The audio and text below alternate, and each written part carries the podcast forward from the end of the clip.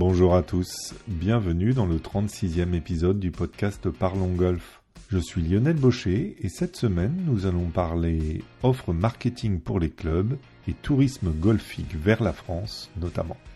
Bonne écoute.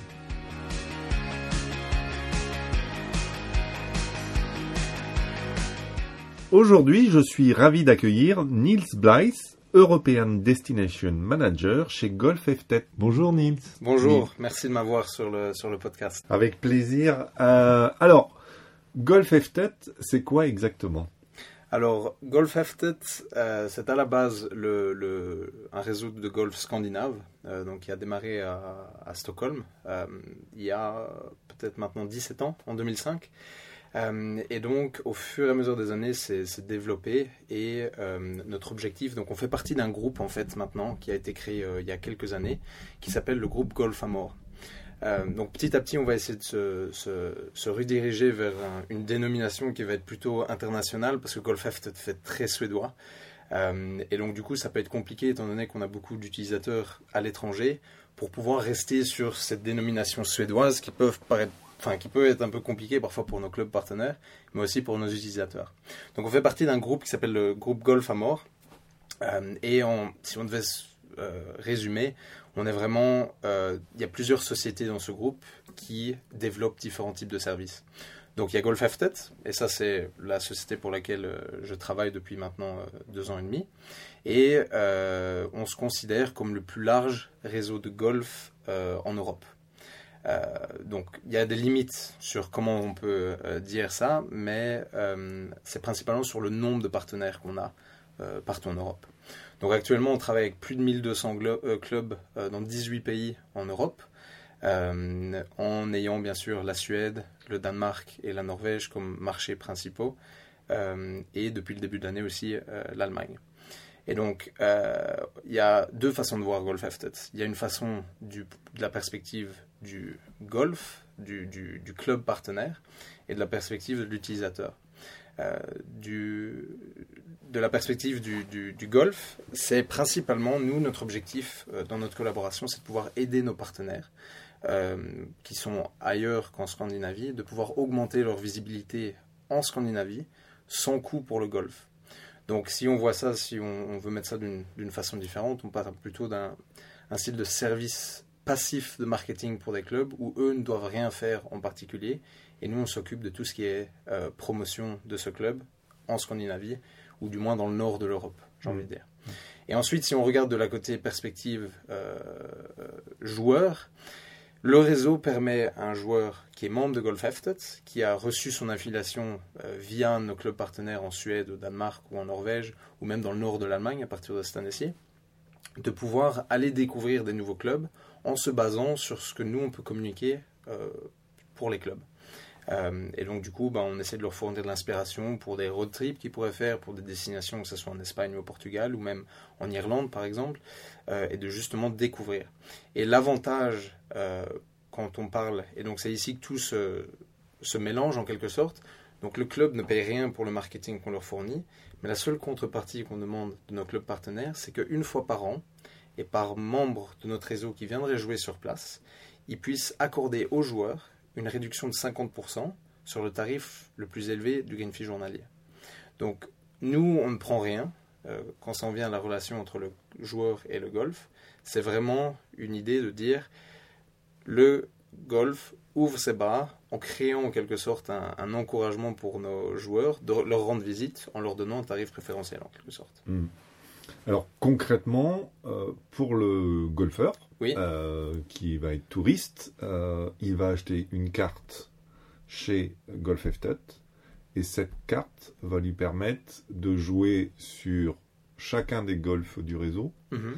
une fois à tarif réduit de moitié. Alors oui et non. donc il y, a deux façons de... Parce que bien sûr, nous, on donne la possibilité à nos clubs partenaires, enfin en Suède, au Danemark, en Norvège et maintenant en Allemagne, de vendre directement cette affiliation, euh, de vendre directement cette affiliation à leurs membres. Donc l'idée derrière tout ça, euh, c'est que eux puissent aussi euh, diversifier leurs revenus en quelque sorte en pouvant vendre cette, une affiliation de la sorte. Mmh. et l'idée c'est que ces clubs vendent la carte pour que leurs membres aillent jouer ailleurs et qu'ils libèrent des heures de départ sur leur terrain mmh. afin qu'ils puissent attirer des joueurs qui vont payer un green fee au lieu d'avoir un membre qui va peut-être jouer 200 fois sur l'année hmm. et au final ce membre paye une seule fois et si on répartit, enfin si on fait une moyenne par rapport au nombre de parties jouées, bah, c'est peut-être plus avantageux pour un golf de vendre un tarif, enfin de vendre un green fee, même si c'est un tarif réduit, plutôt que d'avoir un membre qui joue sur place. Donc c'est un peu l'idée. Hmm. Mais dans certains cas, on a des, golfeurs qui euh, sont membres dans des clubs qui ne font pas partie du réseau. Et dans ce cas-ci, ils peuvent se tourner soit via nos différents revendeurs, euh, que ce soit au Suède ou au Danemark ou, ou en, Norvège, ou directement via nous, mm. et peuvent devenir membres de Golf Aftet. Mais tout ce qui est vente de cartes euh, ne se passe pas à l'extérieur de, de, la Scandinavie, ou du moins du nord de, euh, de l'Europe. D'accord. alors, tu disais que tu étais arrivé chez Golf Aftet il y a deux ans et demi. Rapidement, ton, ton, parcours pour un peu euh, savoir qui tu es Bon, moi, je, je, suis, belge à la, base, ça s'entend peut-être sur, euh, sur mon accent, du coup. Euh, mais j'essaie de rester un peu neutre quand je parle avec des, avec des, Français. mais blague à, blague à part, bon, moi, j'ai grandi bien sûr en, Belgique avec de la famille suédoise. Donc, j'ai toujours eu cette, cette attirance de, de, vouloir revenir à un certain moment en, en Suède. et bon, après diverses activités au début de, ma, ma de mon à mon arrivée en Suède, je me suis retrouvé à venir à Stockholm euh, en pleine période de, Covid, juste avant le Covid. Euh, et après un premier job qui, enfin, dans la vente, c'était la première fois que je travaillais dans, la vente et la création de partenariats, etc. Euh, je, bon, Covid bien sûr, a, a, fait que j'étais un des derniers arrivés, donc un des premiers à partir en quelque sorte. Et via, donc j'avais toujours eu de l'intérêt pour de travailler dans le monde du sport et principalement le golf, étant donné que c'est un sport que j'ai toujours pratiqué, euh, euh, j'étais intéressé dans, tout ce qui était marketing du sport. Euh, et via une personne en, commun qui m'a invité enfin, dans un club à l'extérieur de Stockholm, à peut-être une heure et demie de Stockholm, j'ai été invité à aller passer la journée là-bas parce que le club avait une journée de partenaires. Et donc ça allait être l'occasion justement pour rencontrer des partenaires du golf, des sponsors et des partenaires de business en quelque sorte. Euh, je me suis retrouvé là-bas et j'ai rencontré en jouant 9 trous, bon pas très bien, mais en essayant de jouer 9 trous, euh, je me suis retrouvé à rencontrer le, directeur des ventes de, de Golf Heftet, euh, qui maintenant enfin, a quitté la, la, compagnie. mais en discutant un peu en suédois, il s'est rendu compte que je travaillais dans le milieu de la vente et création de partenariats et que je parlais français et anglais sans problème. Euh, il a demandé s'il y avait une possibilité éventuellement que je puisse lui envoyer un CV pour, euh, pour euh, qu'il puisse présenter ça à notre, notre directeur de l'époque. deux jours plus tard, il m'a indiqué qu'il souhaitait démarrer le marché français, qui à l'époque n'avait que 10 clubs partenaires en France, donc ça c'était il y a deux ans et demi. et l'objectif c'était justement de dire, ben, tu parles français, tu parles anglais, tu parles suédois, tu peux nous expliquer tout ce que tu fais en France, mais au moins comme ça tu peux le faire en français. Et, parce qu'il y, a, y avait, on voyait du potentiel dans le marché français, étant donné que les Suédois aiment la France, mm. euh, bon, surtout le sud de la France, mais il y a d'autres euh, perles en France que mm. juste le sud. Mm. donc ça c'était vraiment l'objectif. Et euh, à la base, le, le, focus pendant la première année c'était uniquement marché français. à partir d'un certain moment, quand on a passé les, les 100 clubs partenaires en France, euh, on a décidé de, construire les bases pour lancer notre marché en Allemagne. Euh, et c'est à ce moment-là que moi j'ai mis un petit peu de côté euh, le, marché français et je me suis occupé du, marché allemand. Quand, j'avais repris le, marché allemand, on travaillait juste avec une, petite quarantaine ou cinquantaine de clubs en Allemagne. Euh, et l'objectif, c'était de répliquer en quelque sorte ce que j'avais fait en France, mais en Allemagne, et de développer justement le marché pour avoir des destinations supplémentaires pour nos, golfeurs suédois. Et il y avait un, un, attrait pour le marché allemand, étant donné qu'il y a la proximité géographique, c'est très facile de, de, de, venir en voiture. Mm. Euh, après avoir fait ça pendant presque un an aussi, euh, bon, il était temps On était peut-être aux alentours de 140, 130, 140 partenaires en, Allemagne. Et là, on s'est dit, bon, ben, on veut passer à la vitesse supérieure en Allemagne. du coup, on va recruter une personne en Allemagne, qui va être en Allemagne, qui va pouvoir rencontrer les clubs et de pouvoir justement développer le produit en Allemagne pour des golfeurs allemands. donc là, on m'a dit, merci pour, pour, pour ton travail en Allemagne, c'est très bien, elle peut prendre le relais. Et euh, bah, du coup, post-Covid, ça a été de remettre un peu le focus sur tout ce qui était euh, Irlande et Royaume-Uni. Donc là, ça fait depuis le début de l'année que je suis en train de, travailler principalement euh, pour réactiver tous les partenariats qu'on a au Royaume-Uni qui avaient été mis en place avant le Covid et qui n'ont pas reçu de voyageurs pendant, pendant les deux, trois dernières années. Et justement de, développer le marché aussi au Royaume-Uni. Hmm. Aujourd'hui, le réseau, c'est à peu près 1200 clubs. Enfin, c'est ce qui est annoncé sur le, sur le site. vous avez près de 180 000 utilisateurs. Mhm. Qu'est-ce qui séduit un club lorsque tu vas aller le démarcher? Qu'est-ce qui l'intéresse dans, dans, dans, le discours, en fait? C'est ce potentiel de touristes scandinaves qui, qui viendraient jouer sur le club? Parce que en fait, ce que tu expliquais, c'est que au départ, il y avait que 10 clubs en France qui étaient répartis un peu sur toute la France. Or, le principe, c'est qu'un peu un touriste puisse visiter tous les golfs et la distance entre chaque golf étant trop grande, euh, il fallait développer le réseau français pour que euh, si je joue dans le nord de la France, je puisse faire d'autres golfs dans le nord de la France et pas être obligé de descendre dans le sud pour jouer le golf suivant. Donc, euh, est-ce que la réception, euh, ça a été facile quelque part? Euh, Parce qu'en deux ans, c'est plus de 100 clubs que tu as conquis. Mhm. Est-ce que, est que le discours, il est, il est facile à, communiquer et puis facile à comprendre pour les, clubs?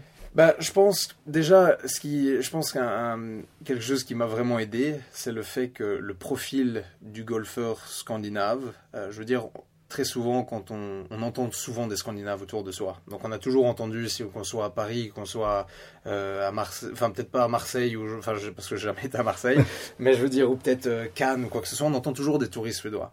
Et donc c'est quelque chose qui, de par le fait du profil du joueur scandinave en quelque sorte, enfin c'est connu qu'il y a énormément d'affiliés, enfin de joueurs de joueurs en Suède. Hmm. Je veux dire, si on regarde les chiffres qui avaient été publiés cette année, on est à presque un peu plus de 5% de la population totale en Suède qui joue au golf et qui est affilié auprès de la, fédération. Hmm.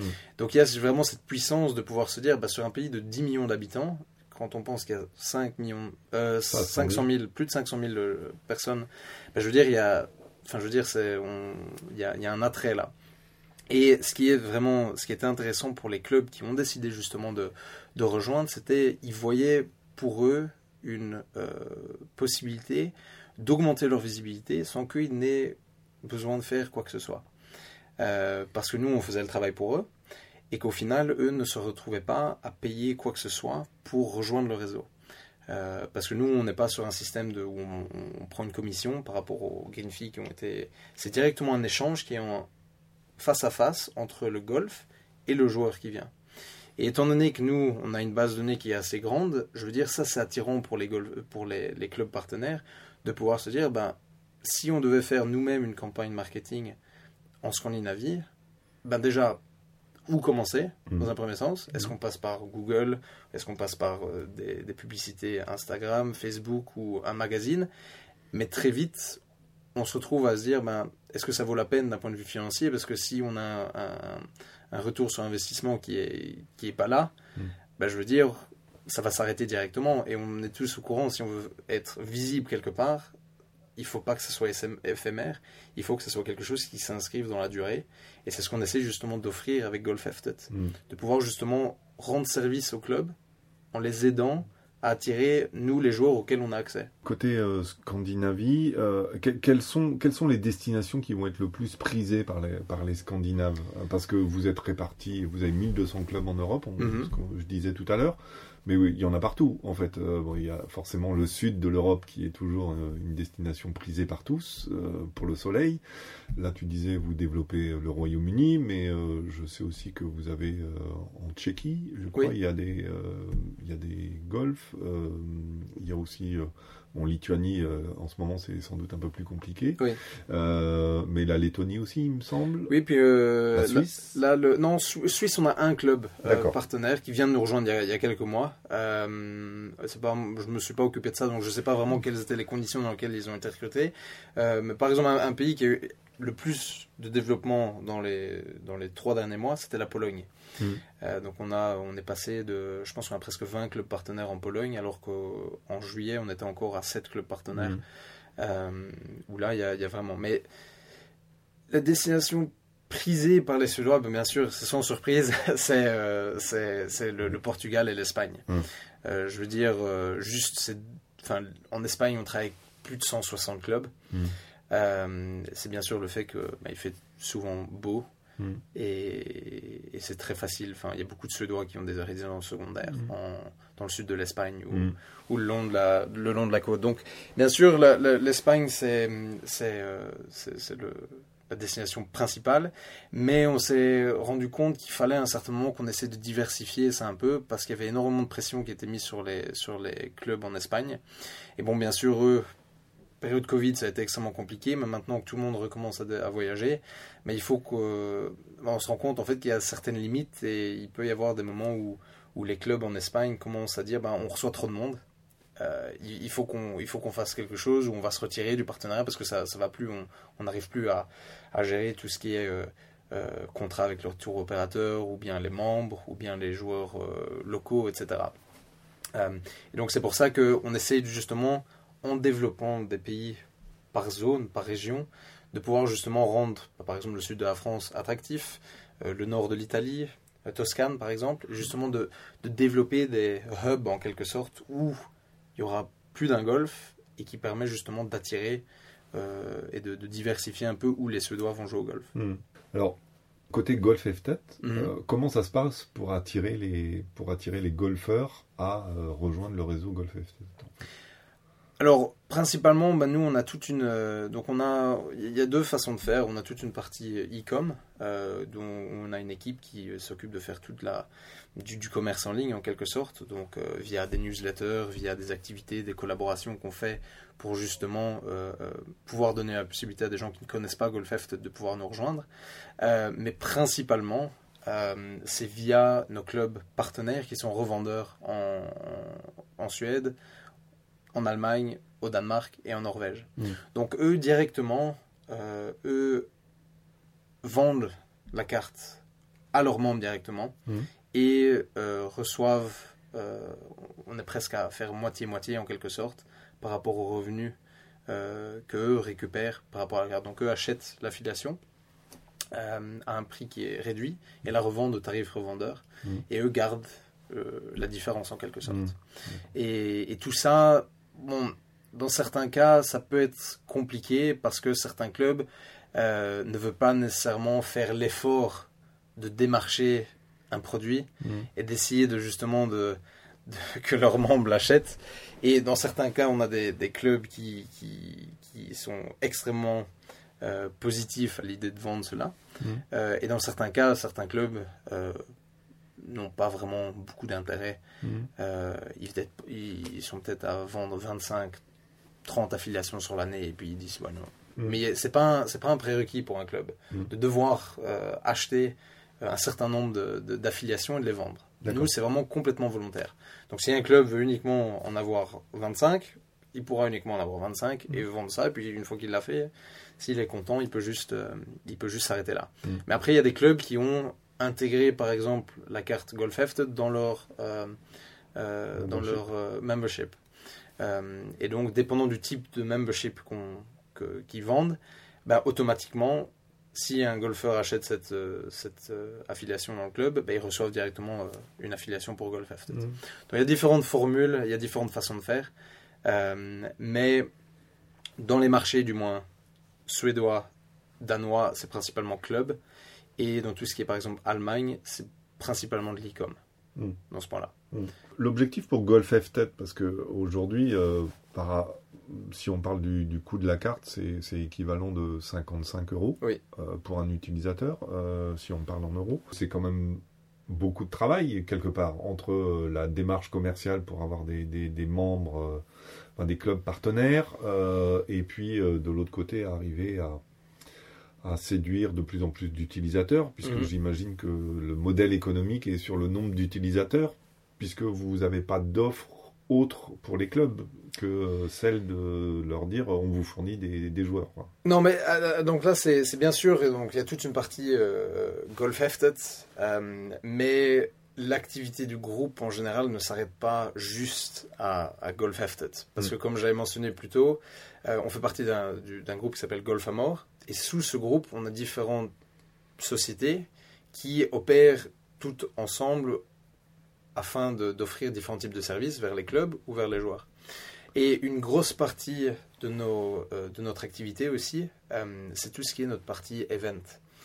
On est en train de changer un peu notre branding, donc je suis un peu incertain de savoir quel, quel mot. Donc, à la base, c'était Golf After Event. Maintenant, je pense que ça va passer à Golf More Event. Euh, mais sous, cette, euh, sous ce, ce, nom, il y a plusieurs concepts qui tombent où nous, on organise des tournois tout au long de l'année, en fait. Mhm. Que ce soit des tournois indoor, avec en collaboration avec euh, plusieurs chaînes de, de golf, comment dire, simulateurs, mhm. Trackman, etc. Mhm. Mais ensuite, il y a tout ce qui est outdoor, une fois qu'on se retrouve euh, ben, en saison en quelque sorte. Et là, on a deux concepts. On a un concept qui s'appelle le Golf After Trophy mhm. et on a un concept qui s'appelle le Under Par Challenge. Donc, à la base, donc les deux concepts ont des formules de jeu qui sont différentes. Pour le Golf After Trophy, euh, bon, dans, dans, les deux cas, c'est par équipe de deux. Donc, dans le Golf After Trophy, ça va être du Green Sum. Euh, est-ce qu'il faut que j'explique le Green Sum ou bien... Non, ça va. Et ensuite, euh, il y a le Under Par Challenge qui est du Scramble, mm. pur et simple. Mm. Et euh, l'idée avec le Golf After Trophy, c'est à la base, uniquement les golfs connectés au réseau peuvent accueillir une, une compétition Golf After Trophy.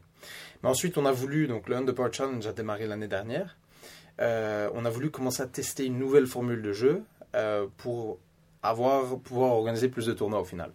Euh, et donc, on a ouvert, enfin, on a démarré le Under Par Challenge avec là, notre cible, c'était des golfs, golf F7 bien sûr, mais aussi d'autres golfs qui ne font pas partie du réseau.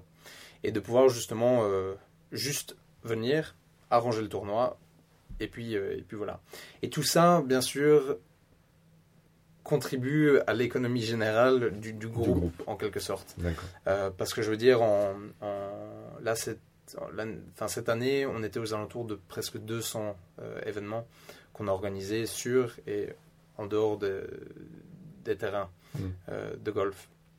Et donc, dans les deux cas, chacun des concepts a une finale qui est jouée euh, sur un terrain en Suède. Donc, par exemple, pour le Golf After Trophy, notre finale est jouée à Brof Castle, juste à mmh. l'extérieur de Stockholm. Et pour le Under Par Challenge, on joue la finale au PGA National Sweden, euh, dans le sud de la Suède, près de Malmö. Euh, et pour les tournois au Danemark, euh, la finale se joue en Allemagne, au nord d'Hambourg, dans un, dans un resort qui s'appelle Schloss Breitenburg. Et, donc, pour ces différentes finales, on a aussi des, enfin, on, vend aussi des expériences de, des expériences pour que des joueurs qui n'ont pas gagné un tournoi et du coup être qualifié vers les, les finales, puis justement jouer sur un terrain qui est de classe, euh, enfin, qui est de classe mondiale, j'ai envie de dire. Enfin, c'est incroyable. Je ne sais pas si vous avez joué euh, à Bof. Non, mais... je connais pour avoir été euh, suivre le Nordea Masters en 2016 mhm. ou 2017. Euh, qui avait eu lieu là-bas, euh, mais euh, non, j'ai pas joué. C'est vrai que le, prix du green fee est un peu prohibitif quand on. Ah oui, je pense c'est une histoire de 230 euros, quelque chose comme ça, 240. C'est assez inégal, j'imagine, entre les différents clubs, mais c'est à peu près combien de visiteurs Golf FTOT qu'un club va pouvoir accueillir sur une année? Alors, bah, ça, ça dépend bien sûr du pays. Euh, donc, ça peut être très compliqué. Bon, j'ai souvent la question de la part de, certains clubs de dire, oh, bah, on peut s'attendre à quoi? Mm.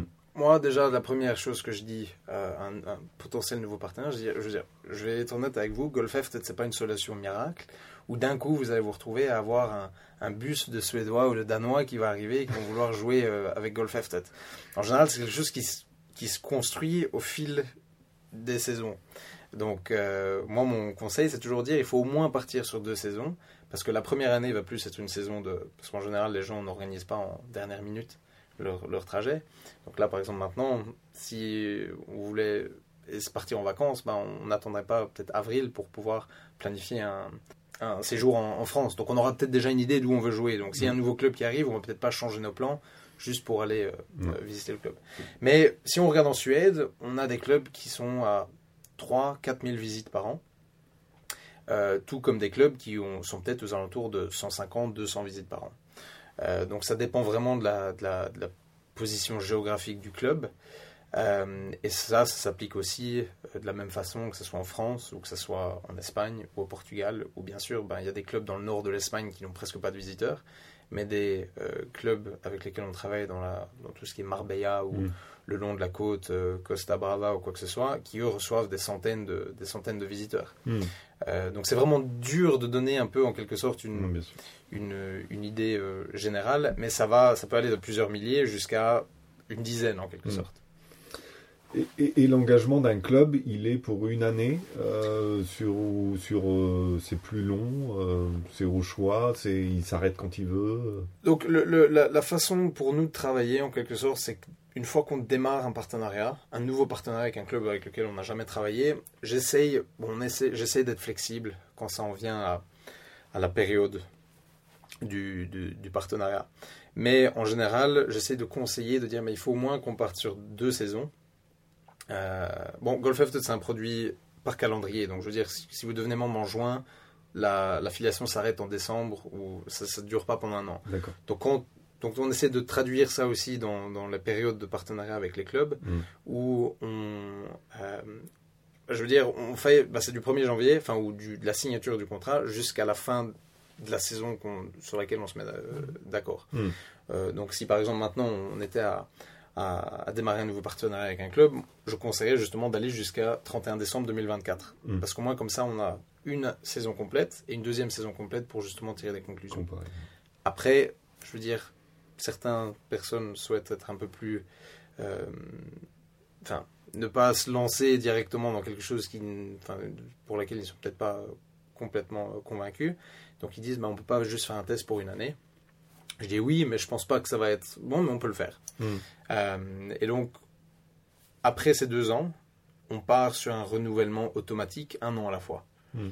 Euh, parce que bon, vu qu'on travaille avec plus de 1200 clubs, j'ai pas trop envie de me retrouver en, décembre et donner 1200 coups de fil à, à 1200 euh, directeurs pour dire bon, on fait quoi l'année prochaine? Parce que du coup, c'est contre-productif. Donc, on est sur un renouvellement automatique, mais il faut qu'il y ait, si un club souhaite se retirer, il faut qu'il y ait une, une, une notification qui, qui, soit faite euh, quelques mois avant la fin de l'année, étant donné que il faut que ça doit, ça doit être fait avant que nous, on commence à promouvoir l'affiliation de l'année précédente. Hmm. Pour que les gens puissent savoir un peu, ben, est-ce que l'offre va changer ou c'est toujours la même chose, hmm. en quelque sorte. Mais, mais pourtant, le risque, il est minime pour les clubs, puisqu'ils ont rien, enfin, ils n'ont rien à payer. Les clubs, euh, en tout cas, euh, les clubs partenaires. Non, donc les clubs partenaires n'ont rien à payer. Euh, la difficulté, euh, la difficulté parfois dans, la mentalité de, certains clubs, c'est dès qu'ils entendent la réduction à laquelle on, fait référence, qui peut paraître, enfin qui, est en quelque sorte, qui peut paraître énorme, euh, une réduction de 50% une fois par an par membre du réseau, il peut y avoir une crainte qui, qui arrive directement où ben, c'est comme s'il y avait un peu des œillères comme, euh, comme pour, les, pour les chevaux où c'est, la seule chose qu'on voit. Hmm. Les 50% et on pense directement, ah ben non, non, moi je peux pas donner 50% de mon, mon, mon green fee. Hmm. Euh, ce qui est tout à fait valable comme raisonnement, et c'est pas quelque chose sur lequel je peux, je, enfin, je veux pas critiquer ou quoi que ce soit, c'est complètement valable. Mais il y a beaucoup plus à, il y a beaucoup plus que juste ce 50%. Hmm. Parce que ça contribue, enfin je veux dire, même nous, notre objectif, c'est vraiment d'augmenter la visibilité du club. Et c'est quelque chose où le club, il n'y a pas d'argent qui quitte sa poche, si ce n'est que de donner 50% une fois par an à, un joueur. Et mmh. Et c'est même pas une réduction qui donne à Golf c'est une réduction qui donne à un joueur qui sera à son tour satisfait, content d'avoir pu découvrir un nouveau terrain, et qui, par la suite, pourra être plus enclin à rester sur place le golf a un hôtel, à manger dans, dans le restaurant, à éventuellement louer une voiturette, acheter un souvenir dans le shop. Et il y a une économie supplémentaire qui arrive et qui complète en quelque sorte ce fait de se dire bah, j'ai payé peut-être un tarif complet, mais entre-temps, je me, je me, suis fait des sandwichs et je vais les manger pendant que je suis sur le terrain parce que j'ai payé 100, 120 euros pour jouer euh, un mm. samedi, par exemple. Mm. Et euh, bah, 120 euros, c'est bon, euh, je vais pas m'arrêter à manger au restaurant. Pro shop, non, je vais prendre mes balles de chez moi ou mm. peu importe. donc c'est ça, c'est une difficulté que, que j'ai, mais qui est tout à fait valable. Et je c'est pas quelque chose que je peux, enfin, contredire. Contredire quand un directeur me dit, me dit que bah non, 50% c'est trop. donc, donc voilà. Super.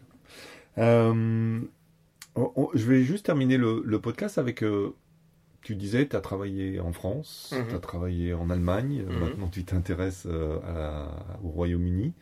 Comment tu perçois le, marché français quelle, est ta vision du marché français?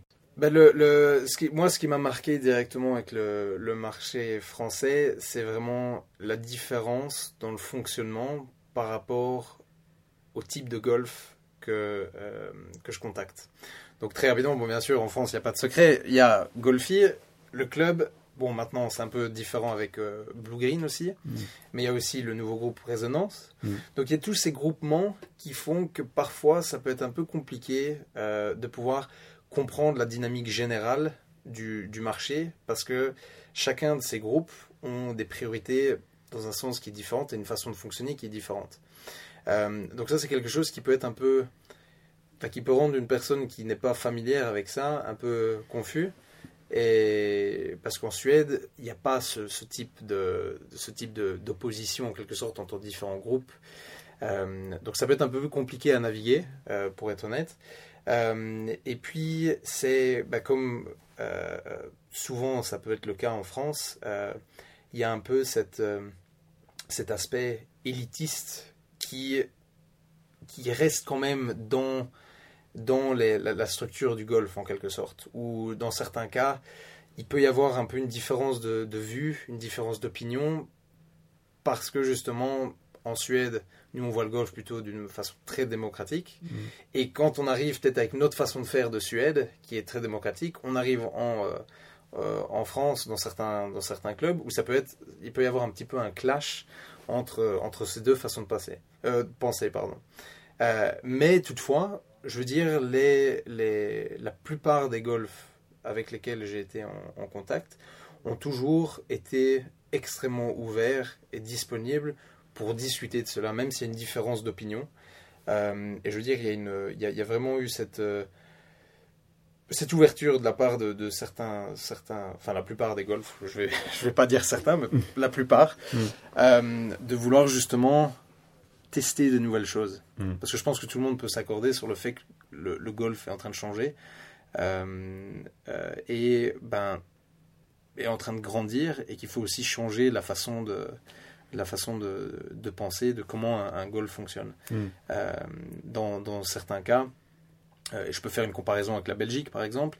La Belgique est très conservatrice quand ça en vient avec leur, la structure d'un terrain de golf. Mm. Donc ses membres, ça va être une, un golf qui, où ça a été le, le grand-père qui l'a créé, ou l'arrière-grand-père, et puis ça a été le, le père, et puis c'est le fils qui reprend. Et donc il y a une, une, certaine peur de vouloir changer leur façon de faire. Euh, et parfois c'est peut-être quelque chose que je peux, que je peux remarquer, et j'ai l'impression que c'est un peu contre-productif de, de, nécessairement être, euh, être euh, bloqué dans la façon de faire d'il y a 20, mm. 30 ans. Mm. Parce que le golf a changé, mm. les gens qui jouent au golf ont changé, et je veux dire, il y a de plus en plus de monde qui veut, qui, qui veut jouer au golf. Et si on reste dans cette façon de penser d'il y a 20, 30 ans, bah, je pense que les objectifs de pouvoir augmenter le nombre d'affiliés euh, dans les différentes fédérations, va pas nécessairement se passer. Ça, mm. c'est le ressenti que j'ai et que je peux, enfin, sur lequel je peux m'aligner pour la, Belgique et la France, du moins, mm. euh, étant donné que c'est ces deux, euh, ces deux pays dans lesquels le plus, enfin, avec lesquels j'ai le plus été en contact, en quelque sorte. Eh bien, merci Nils. Avec plaisir. Je rappelle que tu es European Destination Manager chez Golf FTET et je mettrai toutes les infos concernant ton profil et puis la société sur le site Parlons Golf. Avec plaisir. Et s'il faut quoi que ce soit en plus, n'hésitez pas. merci, à bientôt. À bientôt. Et merci à toutes et tous de votre écoute. Je rappelle que vous pouvez retrouver tous les précédents épisodes de ce rendez-vous avec la filière business du golf sur le site parlongolf.fr. Très belle semaine et à bientôt.